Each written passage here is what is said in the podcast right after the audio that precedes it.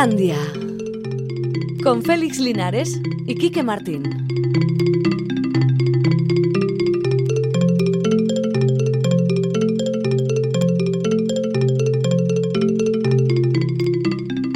Ahora Chaldeón, ya son las 4 y 5 minutos y medio. Vamos con Islandia. Si es de madrugada, enhorabuena porque estarás gastando bastante menos de tu dinero gracias a las diferentes tarifas. Afortunadamente tenemos a Carmen Calvo para que nos explique esto convenientemente. De verdad, ¿eh? si no existiera, habría que darle una subvención. Ah, bueno, que ya es vicepresidenta, no, no pasa nada. Ha dicho, el asunto no es a qué hora se plancha, sino quién plancha. ¿No habíamos solucionado eso ya antes?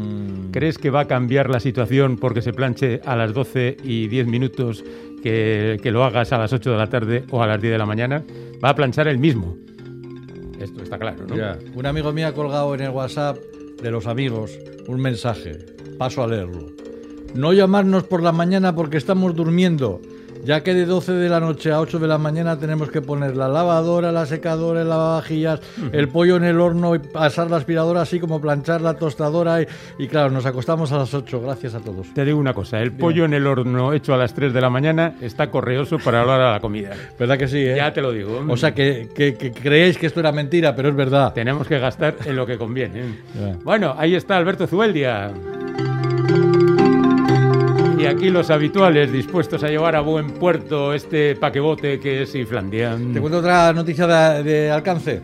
Vale, que, que, nos alcance ya tu noticia. Bueno, se ha recuperado el relevo solemne de la Guardia Real en el Palacio Real de Madrid, interrumpido por la pandemia. ¿Qué dices? Lo que oyes. Esta costumbre la implantó Alfonso XII y luego, como quedaba muy bonito, Alfonso XIII dijo, ah, pues yo también la sigo. Pero al llegar a la República se abandonó. Of course, claro, que la Ah, República, ah. ¿cómo va a hacer el relevo de la Guardia Real? Y a Franco tampoco le pareció gustarla mucho porque no la recuperó. Claro, él era dictador, no era rey. Y, Claro. y- y- y si la gente pensaba, eh, eh, esto no lo hacen por los reyes, ¿qué hace el dictador ahí en lugar de un rey? Claro, era No solo muy, eso, que era muy peligroso. Sino que Franco era más de la Guardia Mora Ya. que de la Guardia Real. Claro, y os preguntaréis, ¿entonces esto cuándo se puso en marcha? ¿La democracia lo puso en marcha? Sí, pero no. O sea, hubo que esperar Ah, un tiempo. estás volviendo loco, No, ¿eh? no, no, no, no, no. Esto, el relevo fue recuperado en 1994 durante los últimos años como presidente de Felipe González. Felipe siempre ha sido. Que yo pensé, ah, esto lo recuperó. Aznar, seguro. No, no. Pues no, no, Felipe González. Felipe ha sido muy de aparentar. Ya. Siempre. Así que cada primer miércoles de mes habrá relevo de la Guardia Real al grito de lealtad al rey, que es lo que gritan los, los soldados. Oye, me ha llamado la atención que en enero ¿A qué está esperando Pedro para acabar con esto? Pero también, ¿verdad? Eh, en enero, agosto y septiembre no hay espectáculo. Lo de enero lo entiendo porque hace mucho frío. Claro. Claro, y sacar a los soldados y a los caballos. Y en agosto. Ah, y- no sé si sacarán caballos, sacarán caballos. Eh, eh, y, y en pero en agosto y septiembre, que están todo lleno de turistas, Es esto verdad, queda- es verdad. mola mucho, ¿no? Estamos siempre con, con esto. Ahora que nos vamos a acostumbrar a poner Claro. la lavadora a las 12 de la noche, eh, ya también descubriremos los encantos de trabajar cuando todo el mundo está de vacaciones. O sea, que la Guardia Real que vaya a trabajar en, en agosto y en, En- septiembre. en septiembre. Claro, cogerá la mitad de la guardia en agosto, vacaciones, y la otra mitad en julio. Ujú. Es lo que pasa. Ya. Bueno, eh, nuestros oyentes ya están ahí en el WhatsApp diciendo cosas. Imputación en diferido firmado Mrs. Finiquito. Harán ese relevo de madrugada entre plancha y lavadora. Ahora que no hay restricciones horarias, a las 12 a casa poner la lavadora. Y está todo como así. Quiero decirles a algunos oyentes que mandar un mensaje de voz no es una buena idea, porque no podemos escucharlo, ya que No, si lo claro. escuchamos, interrumpiríamos la emisión. Mm. Así que lo que tengáis que decirnos, escrito, por favor. Y, y en este equipo de Islandia somos muchos, pero no tantos. Sí, somos aproximadamente mm, Tito, Quique y yo. Le podríamos decir a Tito, que está al otro lado del cristal, Que se ocupe que, de- que escuche los mensajes de voz. Eso es. Y, y que nos diga de cuando, aquí hay uno muy bueno, y lo meta, Mm, por ejemplo. Bueno, Pero bueno. No le vamos a recargar de trabajo a Tito, que bastante tiene con lo suyo. Bastante, oh, eh, hombre, Mm. apretar el botón adecuado. Y. Eh, nada, que se ha muerto Buddy Van Hor. Sé que no le conocéis, Mm. pero os digo inmediatamente. Este tío era el doble de Clint Eastwood. El doble de El Clint doble, Eastwood. sí, el doble de acción de Clint Eastwood, Ah. pero él eh, empezó a hacer de ese papel eh, de doble de otras gentes en los años 50. Tenía 92 años. O sea que era un tío altote, grandote. ¿verdad? parecido a Clint Eastwood. Mm. Y hizo por primera vez de doble de Clint Eastwood en La Jungla Humana, la primera que hizo en Estados Unidos cuando terminó su aventura en Italia. Ah, cuando hizo, O sea, después de los Spaghetti Después de Western. los Spaghetti Western, este ya una película de Don Siegel, Sí. antes de Harry el Sucio y todo eso. Y bueno, pues no solo eso, sino que era el hombre de confianza de Clint Eastwood, Fue mm, ayudante de dirección en bastantes películas dirigidas por Clint Eastwood, como por ejemplo El Principiante o Poder Absoluto, y él mismo ha dirigido películas de Clint Eastwood como La Gran Pelea, una de aquellas de Ah. Orangután, Sí, sí. La Lista Negra, que es la última de Harry el Sucio, por cierto, la quinta, y un horror que se titulaba El Cadillac Rosa, que pretendía ser una comedia, pero era lo que era. O sea que alguna cosita buena de las películas de Clint Eastwood, de las buenas películas de Clint Eastwood, seguramente se lo debemos a él. Igual es esto. Claro, Pero claro. eh, bueno, en cualquier caso, mm, eh, después de tantos años de relación, Claro. ha tenido que darle cosa. Eh, Clint Eastwood, por cierto, cumplió ayer 91 años. Eso es, eso es. Ayer mismo. mm. Claro que tenía un año más el colega que Clint Sí. Eastwood. Bueno, bueno. Eh, además de esto, hay un estudio de la Universidad de Oregón que no me resisto a comentar. Todo lo que venga de Oregón es bueno. Eso es. El- la vida sexual interfiere en el trabajo. Esto es básicamente lo que han descubierto. Mm. Tendrán que puntualizar un poco más porque... Que si la vida sexual es satisfactoria, el Ah. ser humano está mejor y podía, por ejemplo, eh, evitar algunas bajas Ya. laborales. Pero cuando hablan de la vida sexual, hablan de la vida sexual eh, fuera del trabajo. No, no, no, incluso dicen que es conveniente en el trabajo Ah, también, llevar ¿eh? algún tipo de, de O sea, baneo, así un poquito. cuantas canitas al aire, pero Eso nada serio. Nada serio, pero no, están hablando de vida sexual, no de vida emotiva. Ah, vale, vale. O sea, ah, bien, bien. vale, entonces, vale, eh, entiendo. eh, y dicen en la Universidad de Oregón, que es una universidad seria, que regular esto es una tarea pendiente del Departamento de Derechos Humanos. Me ha gustado eso. el Departamento de Derechos Llamar a Humanos. Derechos Humanos y decir, oye, mira, que para que todo vaya mejor, vamos a establecer unos turnos Ya, ya, y a ver cómo... Que queremos echar unos kikis, Eso es, vamos. vamos a ver cómo regulamos todo esto, porque esto. hay un estudio de la Universidad de Oregón que dice que vais a salir ganando. Pero hombre, habría que hablar con el Departamento de Recursos Humanos, pero de Derechos Humanos no. recursos, recursos. Ay, pues yo te he entendido, Derechos Humanos. Pues igual he dicho derechos. Dice Tito que he dicho derecho, no el de recursos humanos. O sea, Ya me parecía o sea, raro, He hecho un ¿eh? chiste mayor todavía que el Mucho, que era. muy grande. Vale, vale, me sale así. Pero ¿eh? que, que, que conste que está bien pensado, ¿eh? que sea un derecho humano. Un ¿eh? derecho humano, la práctica del sexo. Claro, claro, claro. Ahora entiendo yo por qué me cuesta tanto ir al curro, dice un oyente. No me extraña. No cabrearse por la subida de la luz, que es solo el principio de la factura que pagaremos. Habrá que presentarle a Carmen Calvo si igual tenemos que preguntarnos si vamos a tener capacidad económica para poder pagar la electricidad independientemente de la hora. Bueno, yo creo que ya estará, será partidaria. De, todas ¿no? formas, recordamos una cosa, ¿eh? Mm. Esto de los tramos Sí. se puede cambiar en cualquier momento. O sea, es decir, cuando las empresas energéticas vean que todo el mundo se ha pasado la medianoche, decidirán, no, ahora la medianoche Va a ser no, hora no punta". Es, no es valle, sino es hora punta. Ala, y os Vale, Mm. fastidiáis. Entonces nos van a tener así toda la vida, cambiándonos. Nos van a matar, Félix. Bueno, nos van a desconcertar, que me parece... Ba- bastante. Ah, qué Mm. gente. Cospedal, San Santa María, Rato, nombre de la canción, Yo sé bien que estoy afuera. A ver, Ah, claro. que este eh, exactamente no es el ah, título de la canción. Vale, vale. Pero todo el mundo habla de Cospedal hoy porque ha declarado ante el juez, ¿no? No, o sea, al final se ha- se ha marchado sin declarar. Ah, ¿eh? sí. Está dicho que Pero lo pasa han de- imputado, ¿no? Sí, A imputado a y tenía su- que haber declarado, pero al final no a se ella ha y a su pasado. marido. jo, Ah. Algunos hacen lo que quieren con, delante de los jueces, ¿eh? Y, lo- y otros Qué no- vergüenza, y otros eh. y otros ala, nos tenemos que, que plegar, ¿eh? Jo. Ujú. Eso es un poco injusto, ¿no? Muy injusto. Esto de hablando de derechos. la esto- ley del embudo. El Estado de Derecho. Y los recursos humanos también están mal. Recursos- No solo los derechos, sino también los recursos. Los recursos humanos. Mm. Y lo que son artificiales, no Bueno, humanos bueno, también. bueno, Todo, bueno. todo está fatal. Bueno, está todo muy mal. Venga, va. Eh, Jodie Foster va a recibir la Palma de Oro en Cannes, eh, que se va a celebrar el mes que viene prácticamente. En ¿No fue, julio. no, no fue presidenta del jurado de Cannes? Pues yo creo que en algún momento sí. Sí. sí. Bueno, Eh, ella pues- estuvo presente con un par de películas de las que dirigió, El Castor y Money Monster, pero y ha estado varias veces como actriz. Ah, pero vale, ahora vale. mismo como presidenta, pues tampoco sabría No decirte. sé. Bueno, pero está bien, ¿no? Está bien, Jodie Foster es sí, toda sí. una institución. Muy- eh, muy bien, Jodie Empezó Foster. muy joven, como sabéis. Alicia ya no vive aquí. O Taxi Driver de Scorsese. Y antes con el anuncio de Copertone. Efectivamente. Que era la Tú esto niñita- lo has visto en la noche de. Mm, Bueno, yo lo sabía de antes. Yo lo sabía de Ah, antes. sabía el famoso antes. cartel que aquí no veíamos porque la censura franquista lo impedía. Pero había un cartel muy famoso Mm. de Copertone que era unas cremas eh, antisolares para, Mm. de protección solar. eh, en la que se veía una niña pequeñita, rubita, que tendría unos dos o tres años, y un perrito que le, que le estaba eh, Mm. Tirando el bañador. tirando el Mm. bañador para atrás. Y esa niñita era Jodie Foster. Efectivamente. Que empezó muy jovencita en esto del cine. Muy joven, muy joven. Mm. Bueno, pues eh, nada, que será, será la palma de honor especial Claro. de esa próxima edición del Cine de Cannes y nos parece bien. Por cierto, qué desastre. Matthew Perry, ya sabéis, el de Friends, Sí. ha roto su relación una semana después de estrenarse el, el reencuentro de Friends. ¿Por qué? Pues no lo sé, no lo sé, porque no se sabe. Hay gente que dice que igual estaba borracho. Eh, Bueno, no, no, no sé, no, Oh. ya, porque son rumores y nosotros en este programa no, nos hacemos eco de rumores. Jamás, jamás. eso- Los rumores han mm, formado parte de la línea argumental troncal de este programa. Eh, sí, pero la línea roja, esa que no No, traspasábamos. no, no. Oye, oye, en Islandia Sí. tenemos literatura, teatro y música. Va a venir Miquel Santiago para hablarnos de su última novela. ¿Cómo que va a venir si está aquí ya? Ya, pero bueno, yo tengo que hacer como que, que- que tengo que sorprender a los oyentes. Ah. Eh, luego vamos a tener tertulia teatral. Eh, y Galder Pérez ha invitado a la compañía aragonesa Teatro Che y Moche, Teatro Che y Moche.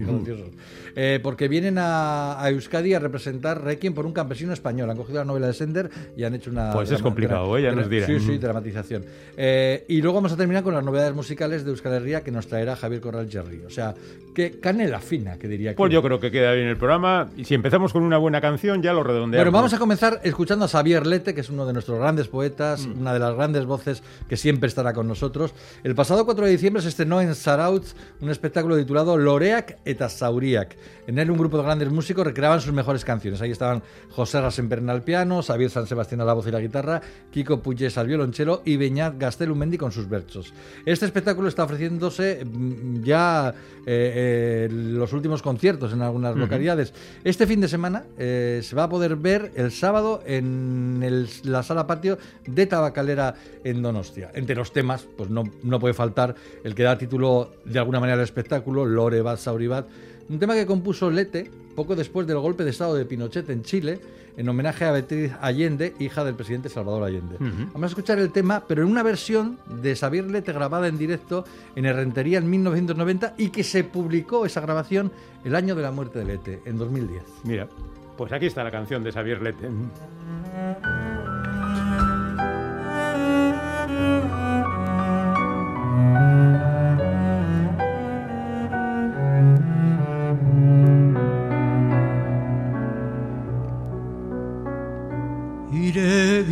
Bihotza txori zauritu Ies joan zain atxede mila Arime bat unan bizitza Urratua du keinu bortitzez Oroitzapenen labe gorian gorputz tarima tormentu luzez azken eraino iraun eraziz bizi baintzenan deserri hortan.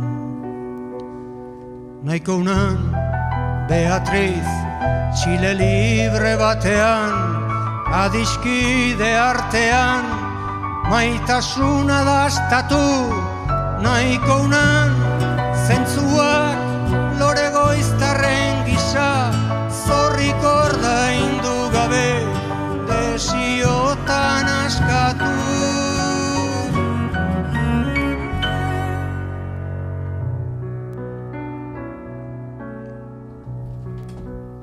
Ya decíamos que nuestro invitado estaba aquí mismo.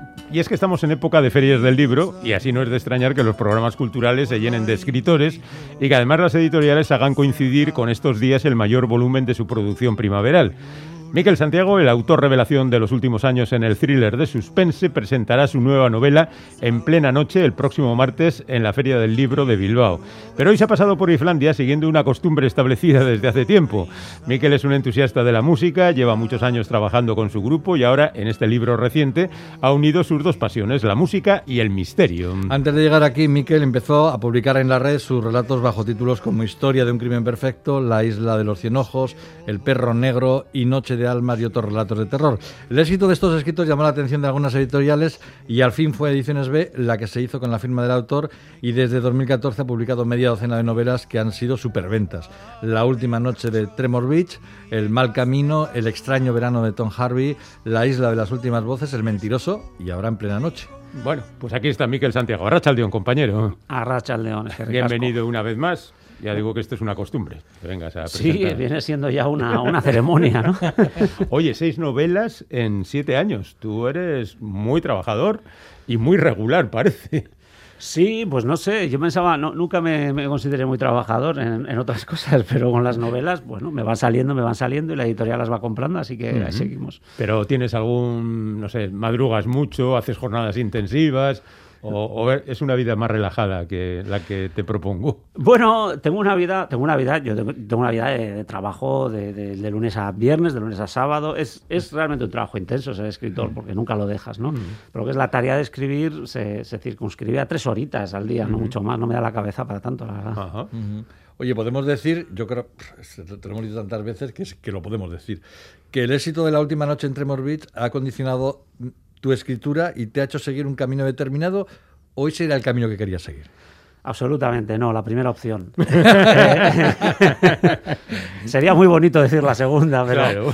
no, bueno, en este negocio te metes, yo entré con una novela que triunfó, quizás si la primera novela no hubiese triunfado y uh -huh. hubiese sido algo que hubiese pasado desapercibido, hubiese tenido más campo para experimentar, pero bueno, la primera fue muy bien eh, me ceñí a algo que después, bueno, estoy entre medias de responderte que es mi tono uh -huh. o que es el tono que me he impuesto a mí mismo. Ya no sé, no sé uh -huh. lo que es, pero realmente ya hay, una, hay unas claves narrativas que la gente espera. Ahí me satisface en seguir jugando uh -huh. en esos parámetros.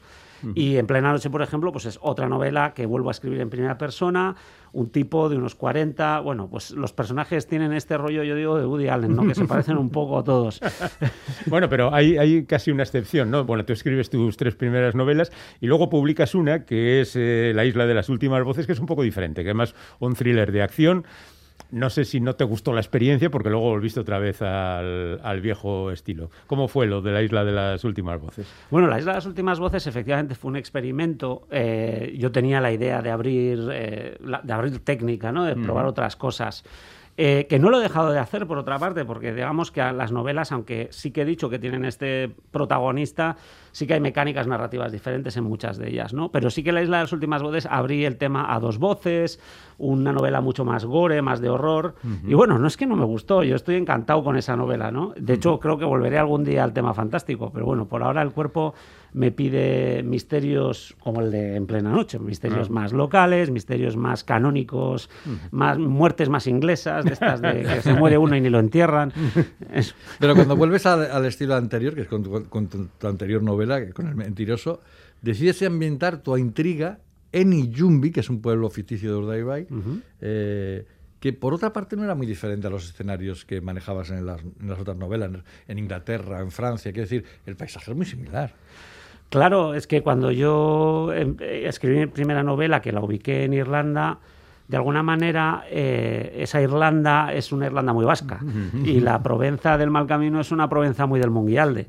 Y la Italia de Tom Harvey casi casi podría ser Urdaibai en verano, si me apuras, ¿no? Eh, yo he ido aterrizando mi estilo desde mis referencias, que han sido mm. autores anglosajones, eh, empezando por Stephen King, que ya todo el mundo, eh, o por lo menos está la coletilla del Stephen King de Portugalete, ¿no? Eh, es bueno, tío. Y, y, encima voy yo y lo repito en Radio Euskadi, por si acaso se había olvidado ¿Alguien. Alguien no se había enterado. Exactamente. Y cuando lo subamos a Islandia, titularemos el Stephen King de, de Portugalete. Portugalete. Gracias, nota mental darme un sopapo al salir. no, pero bueno, lo que quiero decir es que eh, era una manera también de desenredar esas referencias y buscar un tono. Y ya con Ilumbe yo creo que es una obra de madurez, es una, una idea madura. Es decir, bueno, yo siempre escribo novelas que ocurren en pequeños pueblos, en entornos domésticos, semirurales. ¿Por qué no hacerlo de donde yo soy, donde puedo, digamos, trazar cosas con más carta de naturaleza, vamos a decir, uh -huh. cosas que me salen más de dentro, uh -huh. como también en plena noche, que tiene, como ya supongo que me vais a preguntar, algo de la música que también sí, es autobiográfico. Sí, ¿no? uh -huh. Uy, bien, claro, claro, que te lo vamos a preguntar. que no se os ocurra saltaros esta parte. No, no, no, no yo no digo nada. bueno, en plena noche vuelves a Yumbe, vuelves con un músico de protagonista. Claro, el pueblo es el mismo, pero los personajes son otros, salvo que hay rastros de la novela anterior, ¿no? Como por ejemplo un famoso libro de un tal Félix Arcarazo, uh -huh. que era casi un tema importantísimo en tu novela anterior. ¿Vas a ir estableciendo esta serie de relaciones entre los personajes que aparezcan como secundarios, otros, la gente que ha aparecido en otros, así? ¿Cómo es el plan? E- Ese es el plan. El plan es eh, que Yumbe sea una centralita de personajes, de historias que se entrelazan y que los lectores a lo largo de varias novelas, no sé cuántas, hasta que me canse, o, o todas, no sé, a partir de ahora, eh, siempre se encuentren esa familiaridad de un pueblo, a fin de cuentas, ¿no? Decir, bueno, eh, fui al pueblo a pasar el verano y mira, estaba este tal, ha tenido un hijo, tal, no esto que cochicheamos en los pueblos, pero aquí en versión literaria, misterio, muerte, asunto escabroso. Quiero decir, eh, quiero que los personajes reprotagonicen las novelas, como en el caso de En plena noche, que va de una banda de rock, es una novela absolutamente independiente de- del mentiroso, pero como tú bien dices, el que tenga buena memoria empezará a detectar algunos personajes que se re- que aparecían en el mentiroso, ¿no? ¿Y no te haría falta un plano de la ciudad? Del pueblo, porque supongo que más de uno te ha dicho, oye, exactamente esto cómo es la iglesia, el bar, no sé qué. Va llegando, va llegando el día, va llegando el día de hacer un plano y va a ser un verdadero marrón, porque me va a tener, ¿cómo se llama el, el dibujante este holandés que hacía las escaleras imposibles? Pues va a tener que ser un Esker, porque, porque no coincide demasiado. No, no, ¿verdad? bueno, eh, ¿has cogido cosas de otros pueblos? Porque lo mismo te sale alguien y dice, esto está en plancha. Bueno, eh, a ver, principalmente está esta Urdaibai entre Bermeo y Guernica. Siempre digo que no digo el nombre del pueblo para que no se sientan invadidos. Ahí saquen ustedes sus propias conclusiones. Más que sí que cojo eh, huequitos o cositas. Por ejemplo, hay un sanatorio frente al mar. Plancha. Pues sí, efectivamente, le he cambiado el nombre, pero bueno, todos conocemos además cuando lo describo, incluso parte de su historia, que fue un sanatorio hecho para tuberculosis infantil, coincide con el sanatorio que todos conocemos, ¿no? Pero bueno, yo lo reubico, le cambio un poco cosas de dentro, del interior, y también está un poco más elevado en un, en un acantilado. Digamos que todo esto es un pastiche para crear este gran universo funcional de cara al thriller y al misterio, ¿no? Bueno, y ahora vamos con lo que es importante de este libro y tal. Y mira, vamos a leer tal como teníamos escrita la pregunta y tal. Bueno, pues aquí tenemos a Diego Letamendía que regresa a Yumbe porque ha muerto sospechosamente un viejo amigo. Diego ha conseguido la fama como músico. Y esto nos hace pensar que está más cerca de ti que los protagonistas de otras aventuras anteriores por aquello de que tú también eres músico. No, está puesto todo aquí. Y qué bien, re- qué bien redactada estaba. Qué bien- La, menos mal- la- la pregunta, como si no hubiera pasado nada ante- antes. Ahora, contesta, venga. Bueno, yo ya sabéis, ya os lo dije alguna vez, que yo en realidad esto de los libros lo he hecho solo para alcanzar la fama discográfica. Me estoy buscando un hueco en el mundo, de- el mundo de- del escenario. No, en serio, eh, he tocado mucho en bandas, yo empecé con mi banda, eh, pasé los 20 años consagrado al rock en locales de ensayo, haciendo maquetas, haciendo bolos. Y desde hace mucho tiempo, eh, como escritor, desde luego eh, reflexionas y dices, yo tengo todo este material original, noble, auténtico, que es mío, me pertenece. ¿Por qué no lo saco en un libro? ¿no? Pero claro, había tenía que encontrar cómo entretejerlo con un misterio. Entonces lo que al final ha terminado pasando es en plena noche. En plena noche el protagonista es una banda, los de Abruac, que hace 20 años dan un concierto muy importante y esa noche, aparte de que tienen la gran bronca que les hace disolverse, la chica, la novia del cantante, desaparece para siempre, se volatiliza. Y el cantante se convierte en el máximo sospechoso. Con lo cual, esta, era la- esta ha sido la manera eh, en el que, primero, una cosa, una historia a dos tiempos que ocurre entre los años 90 y el 2020, en el que Diego León ya se ha convertido en una estrella. Esta es una parte que no es autobiográfica, lo de, Lo de la estrella. ¿eh? lo de la estrella y, y vender muchísimos discos, no. Pero eh, Diego vuelve al pueblo, vuelve al pueblo donde fundó su banda, se encuentra con sus viejos colegas y allí empiezan a investigar el misterio. Y esto es absolutamente autobiográfico. No el misterio, pero lo de encontrarse con las viejas bandas, reunir a los colegas vernos las canas, las arrugas y ver cómo va pasando la vida y dices, ¿y tú que ibas para esto? Mira dónde giraste hacia aquí, hacia allá. Sí, y sí. bueno, la historia tiene mucho de esta reflexión de la vida adulta. Incluso los personajes pueden tener algo de gente a la que tú conoces, la- la- los, los de la banda, por ejemplo, Nura. Sí, bueno, Nur en concreto, quizá no he tocado con ninguna bajista eh, inteligente, detectivesca, eh, brillante, pero he tenido bajistas auto- absolutamente simpáticos. y, y- y- y baterías muy majos, y, desde aquí os mando a todos un abrazo y espero que no me linchéis y nos volvemos a encontrar.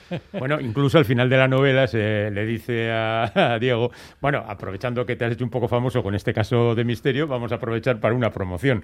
Eh, ¿Vas a hacer esto lo mismo? Aprovechando que te has hecho famoso con los libros, ¿vais a hacer una promoción con el grupo? ¿Tenéis algún concierto previsto? Pues sí, la verdad es que como, eh, como todo esto se pergeñó en, en la promoción en tiempos todavía de pandemia, no se sabía muy bien cómo iban a ir las cosas, hemos preparado una presentación en redes eh, para el 15 de junio martes, ya lo voy a repetir en mis redes una En- y otra en- vez. En dos semanas. en dos semanas en las que vamos a tocar un par de temas con la banda de toda la vida mientras presentamos la novela. Qué bueno, ¿no? Sí, a mí me parece perfecto, un planazo. O- Oye, por cierto, llama una cosa la atención en, en el libro, que la novela está ambientada en los días previos a la declaración del estado de alarma. ¿No te has querido meter mucho con el tema de la COVID? Muy bien hilado, Eh, perfecto, exacto, esa es la respuesta. De hecho, pisaba, eh, estuve mirando Sí, el calendario sí. Y pisaba eh, un poco los, las fechas en las que ya empezó a, y, y he dicho, no, voy a quedarme justo antes de, la pandemia. Y, y no te llama la atención escribir una novela ambientada en tiempos pandémicos? En absoluto. No, No, me nada. apetece nada. No ha sido nada emocionante, por lo menos para mí. Supongo que habrá habido quien lo haya vivido de una manera más dramática, desafortunadamente, pero Sí. para mí ha sido como estar convaleciente de una enfermedad, o sea, aburrido. O sea, que no te mola desde el punto de vista creativo. vamos. Si puedo, me lo saltaré. Ya. O sea, me lo saltaré y seguiré por otro lado. Oye, pero entusiasmo no te falta, que esta novela tiene 650 páginas. Sí, y tenía más, la Ah, verdad. sí, ¿eh? Y además ha sido un récord, eh, ha sido un verdadero récord, porque esta novela, yo cuando vine aquí a Islandia el año pasado a presentar El Mentiroso, Mm. ni siquiera sabía que iba a escribir esta novela. Y en julio ¿Lo has, lo has- has invertido menos de un año? en- he invertido, desde que me enteré que iba a tener mellizas, Ajá. que eso fue en julio del año pasado, Ajá. hasta que nacieron. Casi casi a la fecha de nacimiento. O sea, ocho meses. O sea, que, te dijiste, o escribo la novela a toda leche o no me va a dar tiempo. No, respo- Después- no respondo, lo has dicho tú. Dije, voy a morir, voy a escribir una novela. Y además voy a hacer un gran homenaje a mi vida porque pensaba que iba a desaparecer de la faz de la tierra. Así que dije, voy a hacer una autobiografía. Bueno, pues ahí está. La novela más gorda de Miquel Santiago, podemos decirlo. Y se titula En plena noche y los que han gustado, que son mogollón de ellos, de las novelas anteriores de Miquel, se lo van a encontrar en plena forma con estos misterios que solo él es capaz de inventarse, porque te cuesta mucho de verdad o tienes alucinaciones para crear este tipo de intrigas tan oh, laberínticas. Pues él, te lo vuelvo a decir, ¿no? cuando tienes esta presión, cuando sabes que, que- que que va a llegar a un punto tú... No, bueno, en realidad me pongo a desarrollar cosas. La trama, casi casi lo que suelo hacer es una escaleta muy emborronada al principio, donde tengo algunas cosas claras. Y eso sale bastante rápido. Una vez que te pones a unir cabos y, a- y- y pones todos los ingredientes sobre la mesa, es fácil conectar el, el- el- el garabato. Bueno, se me hace fácil conectar el garabato. Yo voy, a Bueno. pe- voy a pedir a los lectores una cosa de los libros de Miquel. No, le haces, no leáis este libro muy rápido. Porque ya ha dicho Miquel que tiene mellizas. Y le va a Le va a tardar el un montón en escribir el siguiente libro. Ya te digo yo que para el año que viene charlamos otra vez. A ver, a ver. Sí, bueno, me lo voy a intentar tomar con un poco de calma. Igual hago una novelita corta. Igual no, igual no en junio, pero seguro que en octubre. ¿sí? Ojalá, ojalá. Eso estaría, sí. eso estaría muy bien. Bueno, pero eso es el año que viene. De momento, en plena noche, la nueva novela de Miquel Santiago. Compañero, muchas gracias. Muchísimas Y pásate gracias. por aquí cuando quieras, que esta es tu casa. Es que ricasco. Un abrazo, siempre. Miquel. Agur, agur.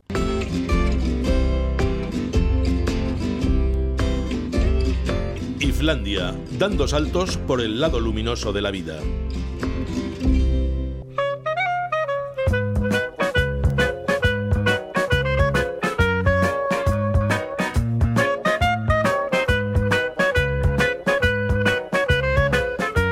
Esta sintonía juguetona indica que hemos llegado al territorio del teatro, que es donde reina como pocos Galder Pérez. Hola, hola, uy, qué bonita presentación. Tú me inspiras. Uy, qué bonito Ha eso. estado, ha estado media hora después de comer preparando. Raca, raca, raca, raca, raca, Sí, pensando sí. en ello. Bueno, pues ha, me- ha merecido la pena, ha merecido Bueno. la pena.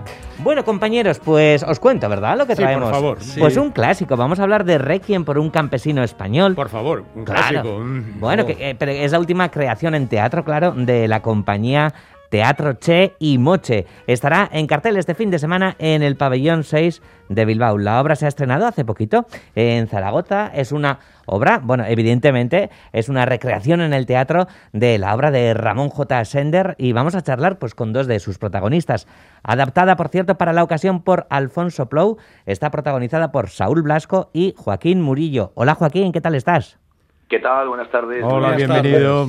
Y también eh, tenemos a la directora de la función, a Marian Pue. Hola Marian, ¿qué tal?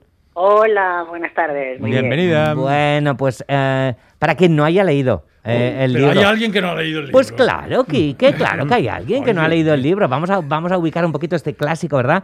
Requiem por un campesino español, eh, año 37. Bueno, no sé quién lo explica eh, mejor de, de los dos. Joaquín, Marian.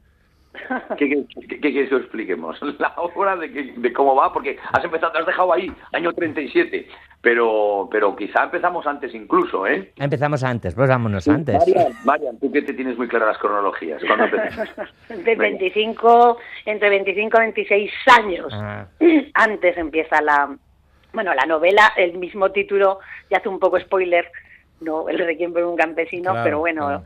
El- es el- la, sí, Nada, nada, que el 37, por eso que, te, que eso iba a destripar ya al final, pero bueno, como, según mis compañeros lo ha leído todo el mundo ya, como el título, eso está bien. Claro. Marian, esta es, es, no sé, es la historia de, de, de- de dos maneras de ver eh, España y la vida, ¿no? Supongo. sí, y de dos generaciones Mm. también. Eh, y así es lo que hemos también querido mostrar, sobre todo la, la relación que se establece entre Mosel Millán y, y- y Paco el del Molino, ¿no? Con Mm. todo, con todo el, su mundo que hay alrededor, pero sobre todo esa relación que va desde, desde que nace y le bautiza, pues hasta, hasta el final de su vida. Ujú.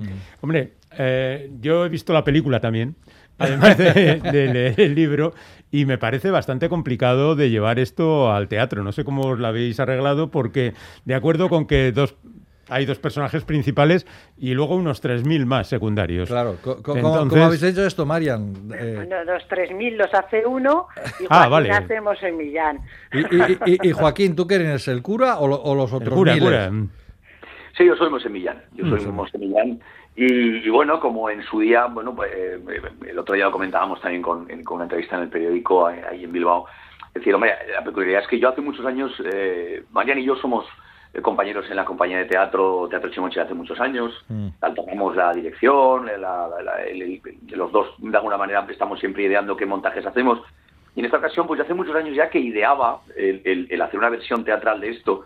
Porque- te lo digo esto porque, porque no es un problema, al revés. Es decir, yo creo que desde el principio siempre vi una, una versión muy teatral.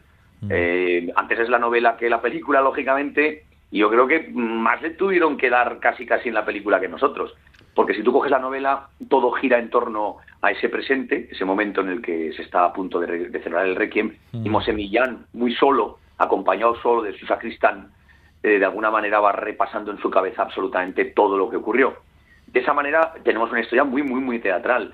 Y luego, bueno, pues ya, ya sabemos que eh, el propio autor lo comenta, que es un falso ñaque, en el sentido de que no es estrictamente un ñaque al uso, pero sí que usamos mucho ese género, es decir, el, el- el actor que acompaña a Mosén, que es el sacristán, se transfigura y se, y se convierte mucho en los personajes que le van de alguna manera apareciendo en la mente de sus recuerdos, de, de- antes eh, de que nació, como dice María, desde que nació Paco hasta, hasta el final, ¿no? hasta ese requiem. Claro, pero- pero es muy teatral, ¿eh? Es decir, yo desde el principio vi ahí hace ya años, eh, antes de empezar a trabajar el texto con Alfonso, eh, porque si no lo ves tampoco te vamos sería muy tonto meterte en un lío que no que no lo ves no decía bueno aquí hay una obra de teatro muy interesante. De hecho muchos de, también de las cosas que nos dicen que les sorprende y es la primera versión. Sí una vez que la ves dices pero cómo no se ha hecho antes esto en teatro yo creo que hay mucho mucha carne teatral en los personajes sabes Claro, eh, y además de ñaque toda la parafernalia teatral, ¿no? Desde la puesta en escena sé que sí que nos lleva a la iglesia, pero la iluminación, las proyecciones e incluso los, eh, el uso de, de títeres, ¿no? Que parece que nos llevan al cómic a ratitos. No, bueno, pero porque en el fondo también hemos querido que sea muy artesanal. Es decir, como hablábamos antes del ñaque o la manta de engaños, es decir, al final el, el teatro es un bellísimo truco en el que buscamos la verosimilitud más que la verdad, ¿no? Y que las cosas resulten creíbles dentro de esa magia, sabiendo que en la convención que todo es falso, hay un algo ancestral y artesanal muy bello en el teatro, como arte escénica, que otras no tienen, ¿no? Vamos a decir que, que es la ventaja de- del teatro. Y, yo creo que se, brinda muy bien ¿eh? el, espectáculo para usar esos recursos y de una manera simbólica también los utilizamos porque hay algo muy, como digo, ancestral, ritual en esta propuesta, muy de, muy de raíz también, ¿no? Es una historia de un pueblo aragonés y nosotros como, como aragoneses pues así también lo llevamos a gala. Oye, eh, Marian, ¿dónde reside la univers- universalidad de esta historia que Ramón J. Sender escribió y publicó en el exilio y que sigue funcionando todavía hoy en, 2000, eh, en 2021. ¿Dónde está, dónde radica esa, esa modernidad del, del, texto? Yo creo que también en el propio estilo del autor, ¿no? a la hora de contarnos la, la, la, la novela, ¿no? la historia. Mm. Es, muy, es muy rápido, tiene un estilo casi periodístico a veces. Y luego, pues bueno, porque las relaciones entre de amistad, familiares, son muy universales, ¿no? Y ante también ante el hecho de la vida, que es lo que refleja un poco eh, la novela, pero también eh, ante el hecho de la muerte y las relaciones. O sea, y en una situación de guerra, mm, realmente nosotros eh, parece que a veces se quieren encontrar culpables, los malos, los buenos, ¿no? En Mm. este caso, Mosel Millán, que digamos sería el malo, por, por decirlo de alguna manera, o a ojos de a- algunos puede ser así, mm, nosotros en nuestra propi- propia versión, yo creo que también Sander tampoco lo, lo deja claro. Es decir, dejamos que el público decida si es Mm. si es culpable, Sí, es inocente o, o por qué hace eso, ¿no? Eh, que- Eso iba a decir, yo sobre todo que quede claro que la acompaña en sentido, es decir, bueno, yo creo que todos tenemos claras nuestras maneras de ver las cosas, pero que, que, no, que, que hablamos más de los personajes eh, exclusivamente, ¿no? Es decir, porque yo creo que sí que es verdad que hoy, después de tantos años, eh, o más, más de 80 en los que ha pasado esto, todos tenemos familia en los dos lados, aunque no tenemos ninguna duda de dónde estaban los malos y dónde estaban los buenos. Ahí no, no dudamos, ¿eh? Sí, no Claro. ninguna manera. Pero otra cosa es la gente. La gente que vivió y le tocó estar en un lado a otro, pues, pues en este caso uno porque era cura, pero también vive sus propias contradicciones eh, como sacerdote, eh, sabiendo que tiene que estar con unos, pero sintiendo un terrible dolor interno ante cosas que, que no comprende y no acepta tampoco. O sea, que yo creo que esa es la, la verdadera riqueza de los personajes, sus propias contradicciones. Oye, aunque nos salgamos un poco de la obra, nos parte la caja lo de teatro, che y moche. Esto, de- ya sé que han pasado 25 años, pero ¿cómo se os ocurrió?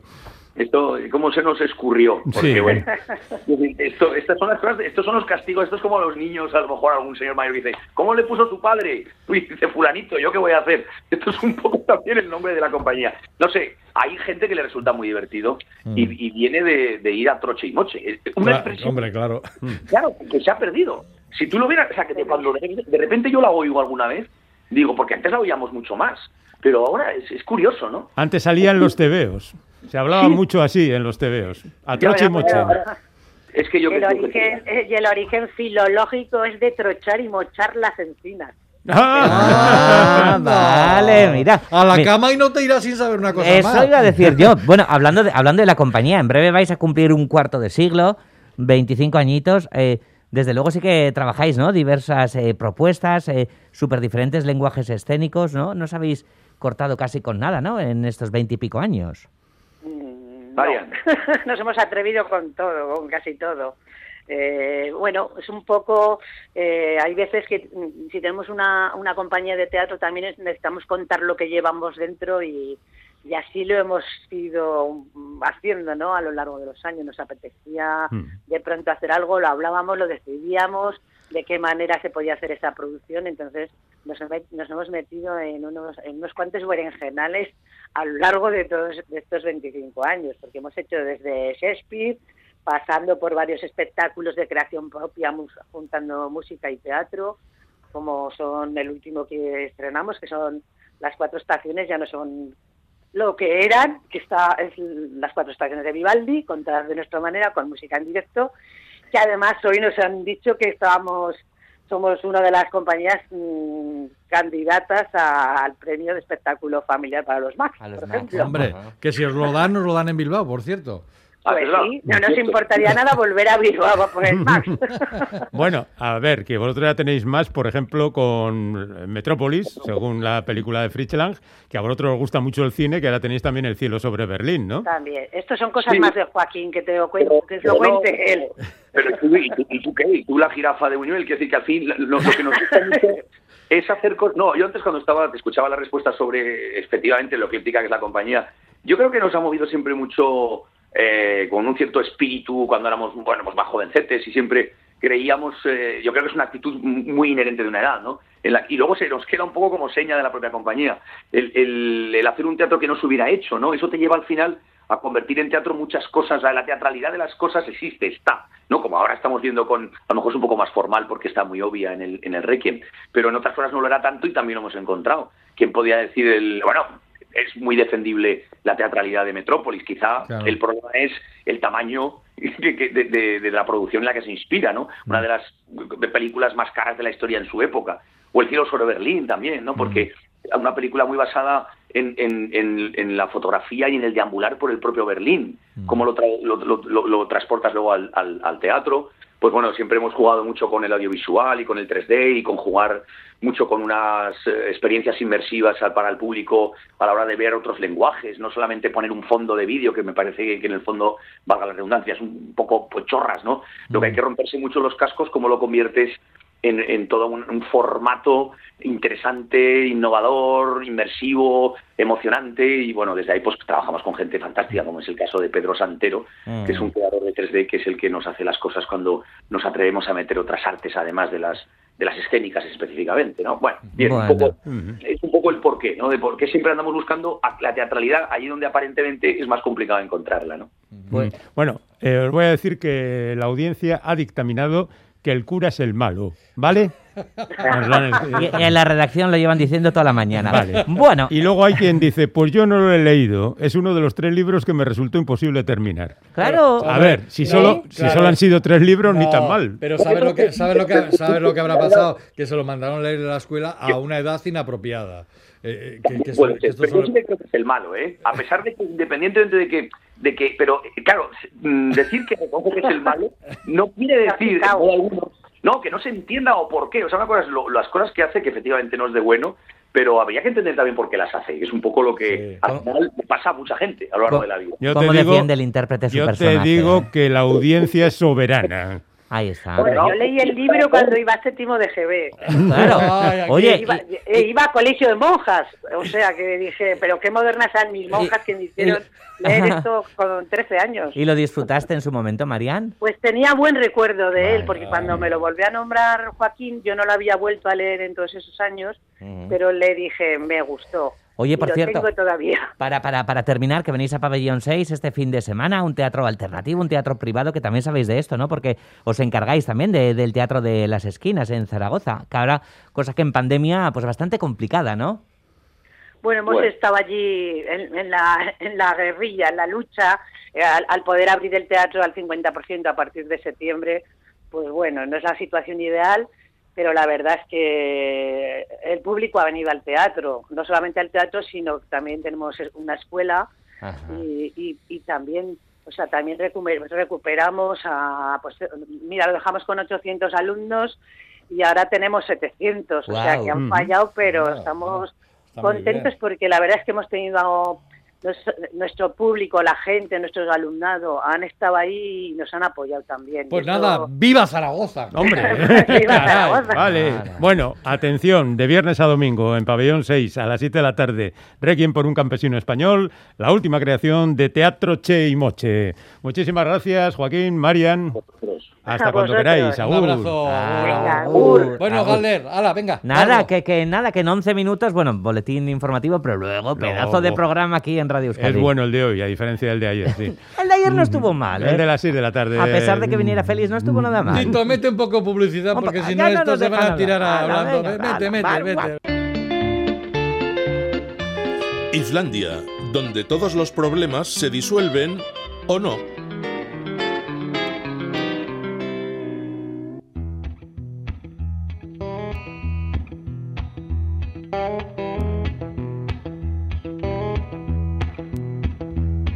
There's a man, he wakes up every morning. No matter if it's sunny or it rains. Takes his fiddle, stands by the highway. No one seems to really care. Keeps on playing, would never get tired. It's that summer sin again.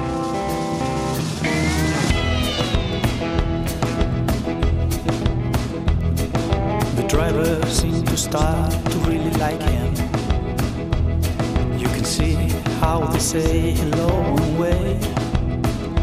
There are some who just see a threat.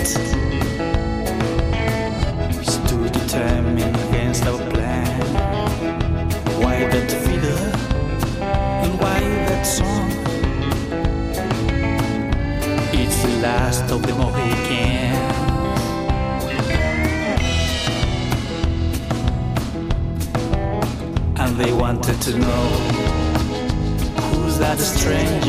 Esta es la parte en que aparece Javier Corral, Jerry aquí, nos presenta tres hermosas novedades discográficas vascas. Arracha León, Jerry. Arracha León, buenas tardes. Pues sí, empezamos con Audience. Yo Hombre. creo que mucha gente lo ha reconocido porque es un grupo ya histórico, Sí. llevan 20 años, ¿eh? Este grupo de Guernica. Eh, bueno, pues un nuevo LP que van a publicar ya, el día 11 de junio. O sea, el viernes de la semana que viene. El viernes de la semana que viene, este es uno de los, de los adelantos, Mendaro Fiedler, el disco Toles Durac, eh, Pliegues, que es su noveno trabajo ya, y que grabaron antes y después del confinamiento. Ajá. Eh, Es casi una hora de música en total. Eh, bueno, pues cercano generalmente a la sonoridad del folk rock de raíz americana y que se manifiesta de forma mayoritaria por la voz dulce de Ager, que es el que interpreta más temas, Ager Insunza. Él junto a Gaiska son ahora mismo los eh, integrantes desde el inicio de, de la banda y mayoritariamente en euskera. Hay algún intervalo en inglés y uno también en castellano, pero el disco es mayoritariamente en euskera. Fíjate que teníamos mucho la duda de que si iba a continuar Audience o no, porque como Gaiska sacó un disco en solitario, Sí, pero bueno, todos se eso- lo preguntábamos, ¿y qué pasa con Audience? ¿Qué pasa con Audience? Era como cosa paralela, Vale, no, no vale, había vale. ningún problema en que continuara el grupo.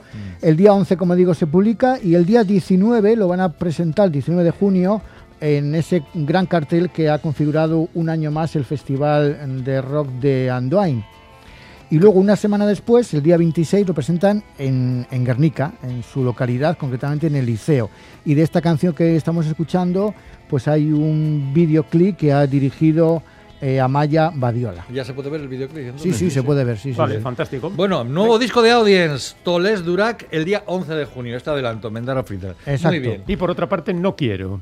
Pues sí, mira, eh, esta es una nueva banda bilbaína. Lo de no quiero, ¿sabes de dónde lo han sacado? De, de lo que dicen los, los niños pequeños. No Ah, quiero, no quiero, no quiero, no quiero. quiero. Porque ellos andan ahora un poco ahí entre pañales. ¿eh? Hmm. No quiero, se estrena con este primer adelanto, la canción Ficción, de un LP que va a salir en septiembre. El grupo lo forman Gaby Salaberry, que, es el, que fue el líder de los Nabos entre los años 89 y 2005, luego formó Retrodelia y ya lleva unos años dentro de Last Tour International. Luego tenemos también al veterano productor y guitarra Alberto Macías y a Antón Uribe, que también eh, estaba en los Nabos con Gaby, era el batería. Y también es el que ha realizado el videoclip de esta canción y de otra que precisamente hoy la estaban grabando, una canción llamada Monterrey. El álbum, como digo, es en septiembre. Y bueno, pues eh, de alguna forma dice que la pandemia, con todo lo negativo que ha tenido, también ha dejado sus cosas positivas, como esos momentos de reflexión que han llevado a muchos a embarcarse en nuevos proyectos. A ellos, por ejemplo, en esta banda, Claro. No Quiero, que como os decía, sale de lo que dicen los bebés, los, eh, los pequeñajos. eh, O sea que la pandemia, además de grupo de canciones, ha traído niños. Exacto, niños y discos. Ficción es la canción. Bueno, eh, el videoclip lo han grabado en la península de Zorrozaure. Es una especie de homenaje a esos últimos vestigios del pasado industrial de Bilbao. Y también aparece el Joker. Y como digo, pues para septiembre tendrán el álbum. Muy bien. Eh, bueno, vamos a escuchar. Ficción, canción, ¿no? Ficción, es. no quiero.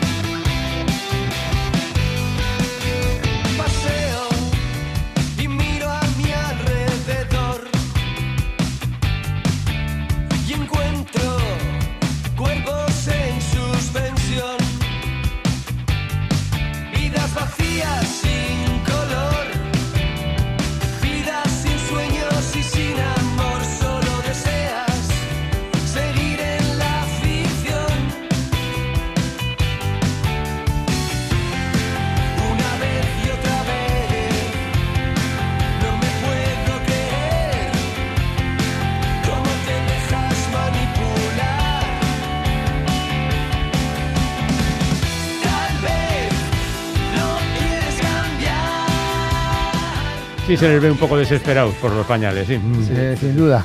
Tiene un aire hasta como de veraniega esta canción. ¿no? Sí, desde luego es un tema con bastante gancho. Los que hacía Gaby con Retrodelia también, un proyecto que hizo en Madrid antes de volver a No a- quiero. Hemos empezado con Audience, seguimos con No quiero y terminamos con. Con la niña Hilo. La niña Hilo vienen de Iruña, Mm. en Navarros. Este es el primer adelanto de un nuevo EP que se, vaya, a- que se va a titular Furia y que van a publicar allá por octubre. Mm. Será su cuarto disco y el primer trabajo que hacen en castellano. Lo han grabado en los estudios de la banda y mezclado y producido por ni más ni menos que John Whitnall, que ha trabajado así con nombres eh, pues que todo el mundo conoce como Rihanna o Coldplay. Ahí es nada. Madre de Dios. Con la niña Hilo, tú. Lo han grabado en Liverpool y, Ostras. como digo, aparecen en octubre. La niña Hilo está liderado por una cantante y diseñadora de moda, por eso lo del hilo, Ah. ¿eh? que no perdamos el hilo. Se llama Laura Recarte. Mm. El resto de la banda son César Bueno, Mercedes Bueno y Rodrigo, y Rodrigo Huguet. El grupo ya debutó en 2012 con un EP prólogo, luego dos años después A la Espera, que era más bailable, más sintético, en 2018 Family, y ahora esta canción que desde luego está muy bien y anticipa que puede ser un disco muy bonito, el de la niña Hilo, para octubre, Las Fuerzas del Mal. Se titula la canción. Con y eso el disco Furia. nos vamos ahora tan tranquilos y lo dejamos hasta mañana. Muchas gracias. Jerry. Agur. Hasta el viernes que volveremos a hablar. A los oyentes nada, ¿eh? Mañana volvemos. Agur.